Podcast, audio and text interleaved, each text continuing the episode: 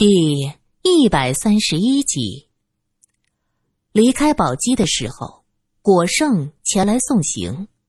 他昔日清秀的脸上留下一道很深的疤痕，从眼角贯穿鼻梁，一直到嘴角，像个丑陋的大蜈蚣趴在脸上。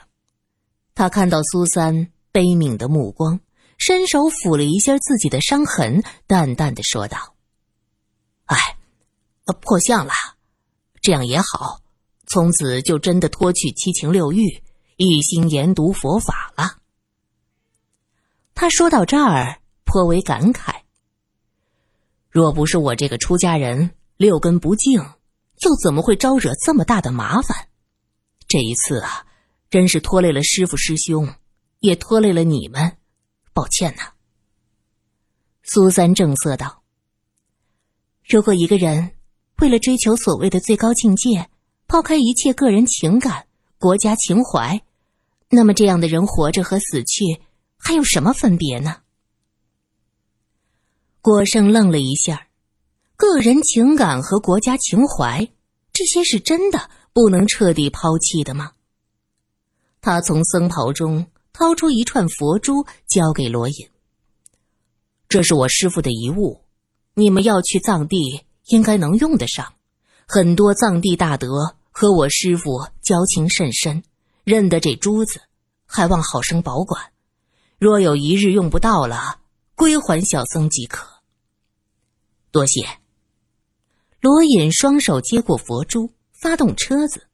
这辆吉普车也不知道他从哪里弄来的，他们要这样开着，一路向西了。苏三靠在后座。随着车子颠簸，眼皮沉得睁不开眼，耳边是玉伟的声音：“你若困了，就睡上一会儿。昨天也真是够折腾人的。”苏三沉沉的睡去，睡梦中好像是车子停下，有人坐过来将他整个人搂在怀中。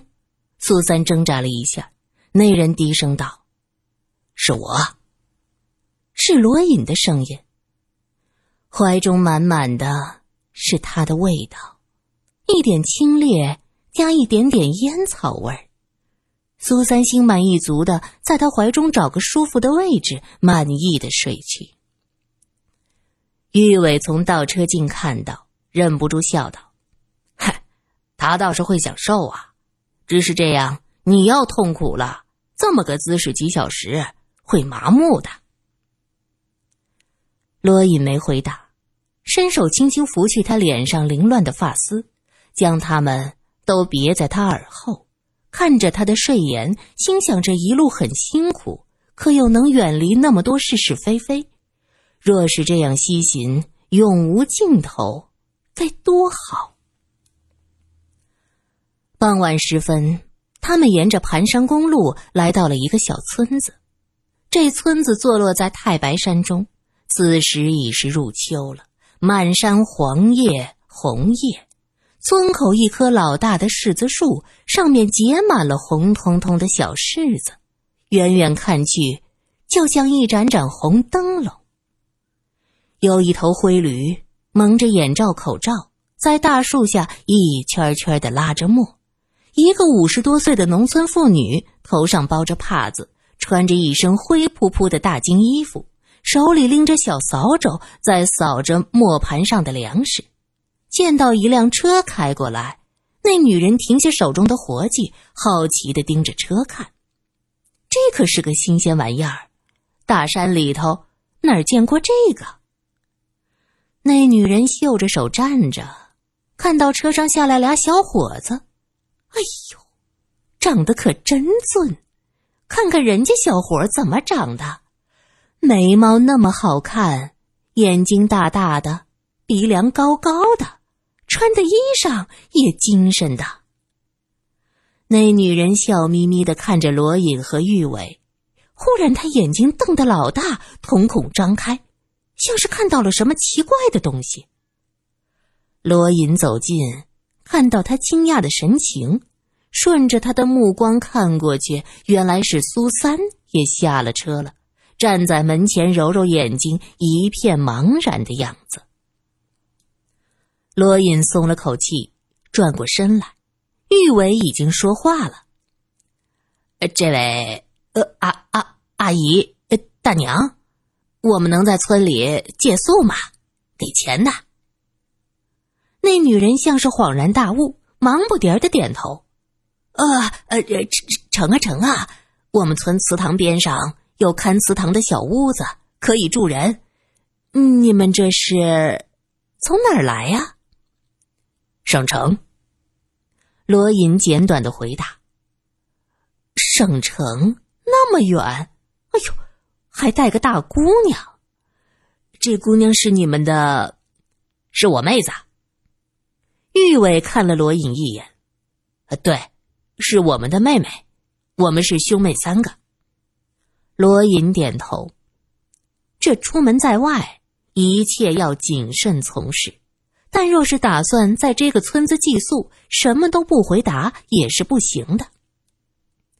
那妇人将扫帚放在一边，接着拉住了一圈圈走的驴，将它拴到村口的柿子树下，笑盈盈地说：“好嘞，我也得回家做饭了，跟我进去吧。”苏三听说有些乡下人家为了节省粮食，一天吃两顿饭。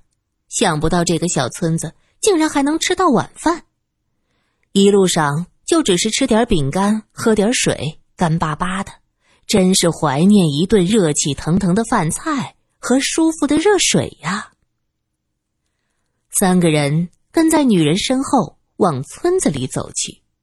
这小村子里已经有人家升起了炊烟，烧木头的味道传过来，还有煮土豆的香味儿。苏三的眼前仿佛出现一个煮好的土豆，扒开薄薄的一层皮，热气扑面而来。吃上一个热乎乎的土豆，喝一碗热粥也是好的呀。他这样想着，步子也跟着有力起来。哟，这姑娘腿脚好得很，就是瘦了点儿。一个尖利的声音传过来：“福婶儿，你是从哪里把人捡到的？哎呦，长得多俊呐！这么俊的人，我还是第一次看到呢。”苏三回头看过去，只见一个矮胖的女人跟在自己身后，眼睛滴溜溜的在自己腰肢部位转，目光黏哒哒的。苏三很不自在。哦，村口遇到的，人家是省城来的客人。被叫做福婶儿的女人轻轻拉着苏三的手，低声说道：“别搭理他，那个浪货就喜欢说点怪话。哎，你就当没听到啊。”苏三点点头。那女人在后边又尖叫道：“哎呀呀呀呀！省城来的小姐可要小心来。”别被福婶儿拐了去！哎呦，这腰好，屁股也好，是能生儿子的。苏三彻底被说恼了，头也不回，大步往前走。玉伟则是不自主的目光在苏三的背影上打了个转儿。罗隐拍了他后脑勺一巴掌：“想什么呢你？”玉伟吐了吐舌头。吓得一缩脖子。福婶儿带着他们一直走到村子的边缘，指着一排平房说：“到了，这就是我家。”两个半大小子正靠在门前坐着，见福婶过来，都笑嘻嘻的迎上来：“妈，我饿。”苏三看了一下，这俩半大小子也就十五六岁，长得倒挺好。就是脏兮兮的，鼻子下面拖着老长的青绿鼻涕。福婶掏出帕子，细心的一点点给他们擦着，说道：“好好好，妈这就做饭。今天咱们吃好的，贴饼子。”俩小子闻言乐得一跳老高。这时，一个孩子看到苏三，指着他喊道：“妈妈，姐姐，好看的姐姐！”俩孩子也有十五六岁了，嘴里喊着好看的姐姐，那欢欣雀跃的劲儿，又像两个几岁的小孩子。这一幕，有种说不出的诡异。苏三定定的看着，一时间不知道该说什么。福婶笑了，摸着一个孩子的头发说道：“他们两个是双胞胎，一个叫大宝，一个叫二宝。这俩孩子啥都好，就是这儿没长全乎。唉，也是造孽。我现在不图别的，就求他们俩平安长大。原来是两个智力不全的孩子。”苏三松了口气，看这俩孩子的目光中多了几分怜惜。福婶去烧火做饭，苏三什么忙都帮不上，坐在一边和俩小子随便聊天。姐姐，省城好看吗？好看。我妈说，省城里到处都是好看的姐姐。人多些嘛？苏三不知道该怎么回答。省城里的姐姐都像姐姐这么好看吗？一个不知什么宝突然伸手去摸苏三的脸，苏三急忙向后一退，正好罗隐过来，一把抓住那孩子的手。小朋友，姐姐的脸可不能乱摸呀！那个半大小子眨巴着眼睛，为什么？我妈说可以。这样。在省城要被警察抓走的，玉伟在一边解释：“警察是什么？能吃吗？好吃吗？像贴饼子一样香吗？”大宝、二宝听不懂这几个省城来的人说的是什么意思，唯一明白的就是这个好看的姐姐不能摸，不能摸呀！两个半大小子，你看看我。我看看你，一起擦出鼻涕，就要往罗隐身上抹。罗隐早就看出这俩小子不地道，急忙往旁边一躲，俩小子扑了个空。一个大叫道：“妈，他欺负人！”他妈刚烧上一大锅水，正往锅沿上贴玉米饼子，顾不得这边，他喊道：“你们俩老实点儿，惹急了客人。”待会儿给你们吃竹笋炒肉。俩孩子瞬间低头耷拉脑袋，玉伟还坏坏的故意问：“竹笋炒肉是什么？好吃不？”一个小子斜眼睛看着玉伟，啐了他一口：“呸！”玉伟冲他做个鬼脸，那孩子吓得往后一退，嘴里还叫着：“妈，他欺负人。”他妈根本顾不得，这边贴饼子，那边切咸菜，装作没听见。过了一会儿，玉米面的香甜气息传过来，这玉米面就这样好，闻着香喷喷的，勾起人的食欲。其实吃起来味道一般，有的人还会觉得拉嗓子。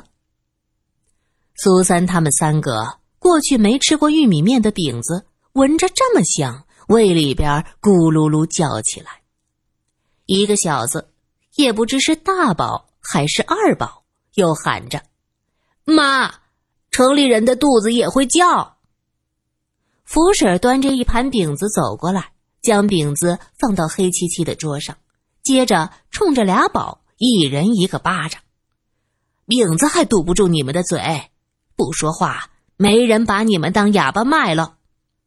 哦。吃饼子喽！两个宝像是没听见似的，看着盘子里的饼子，两眼放光，抓过去烫得哇哇叫，最终还是咬在嘴里嘶嘶啦啦的吃着。福婶儿抱歉的笑笑，乡下野孩子就这样。罗隐掏出钱递给他，他说道：“这是我们的饭钱。”哎呦！哪里需要这么多呀？福省不好意思推让一下，收下了。三个人坐在桌边，两个宝抓着饼子大口的吃着，好像很好吃的样子。罗隐学着他们的样子，拿起饼子咬了一口，皱着眉头费力的往下咽。这东西呀，真是闻着香，吃着受罪呀！他盯着两个宝，心想：他们怎么能大口大口的咽下去这么粗糙的食物呢？福婶见他面有难色，急忙端上来三大碗粥。他说道：“喝点这个，能好咽点儿。”两个宝喊道：“我也要！”福婶一巴掌将两个宝打到一边：“这是给贵客喝的，你俩一边吃去。”这两年算不错了，还能吃上这全玉米面的饼子。前些年年成不好，只能吃野菜团子，那才叫难以下咽呢。福婶感慨的说着，一回头看到一个宝。在喝苏三面前的粥，他急忙拦住：“哎呀，你这孩子，说了这是贵客才能喝的。”一个宝被他将粥碗夺走，坐在地上大哭起来。苏三急忙说道：“哎，给他喝，给他喝，我不饿。”嗨，孩子不能惯着，这俩孩子除了吃就是玩，一点忙都帮不上，就会添乱。福婶将粥碗放在一边，就是不给儿子喝。罗隐看了苏三一眼，没说话，只默默的咬了一口饼子，用力的嚼着，努力的往下咽。妈，我要吃咸菜疙瘩！一个宝突然喊着：“这不是咸菜吗？”福婶指着桌上唯一的菜：“嗯，不要这个，要那个圆圆的。”那个好吃，不是圆圆的，是长的，长的叫芥菜，芥菜疙瘩。另一个宝不甘示弱，表示不给芥菜疙瘩吃，就满地打滚。福婶儿只能起身去外间的大咸菜缸里捞芥菜疙瘩。罗隐冲一个宝招招手，将粥碗推到他面前，那孩子捧起碗，咕嘟咕嘟大口的喝下去。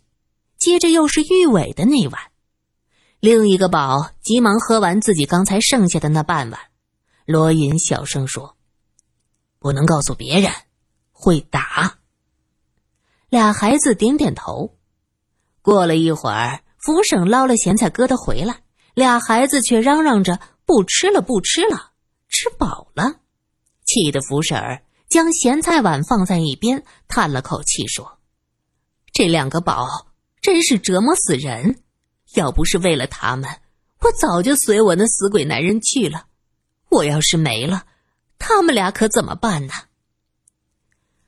福婶儿，我们吃饱了。你不是说要带我们到祠堂外的小屋吗？要不要先和村长打个招呼？要花点钱做住宿费吧？罗隐问话是仔细聆听周围的动静。他发现两个孩子刚才还在院子里叫嚷，这会子却没什么声音。他心里暗道不好，冲着苏三和玉伟悄悄使了个眼色。两人心领神会。苏三揉着太阳穴说道：“哎呀，我头好疼啊，困得不行了，想睡觉。”玉伟也晃了晃说：“我也有点晕。”哎。这是几个？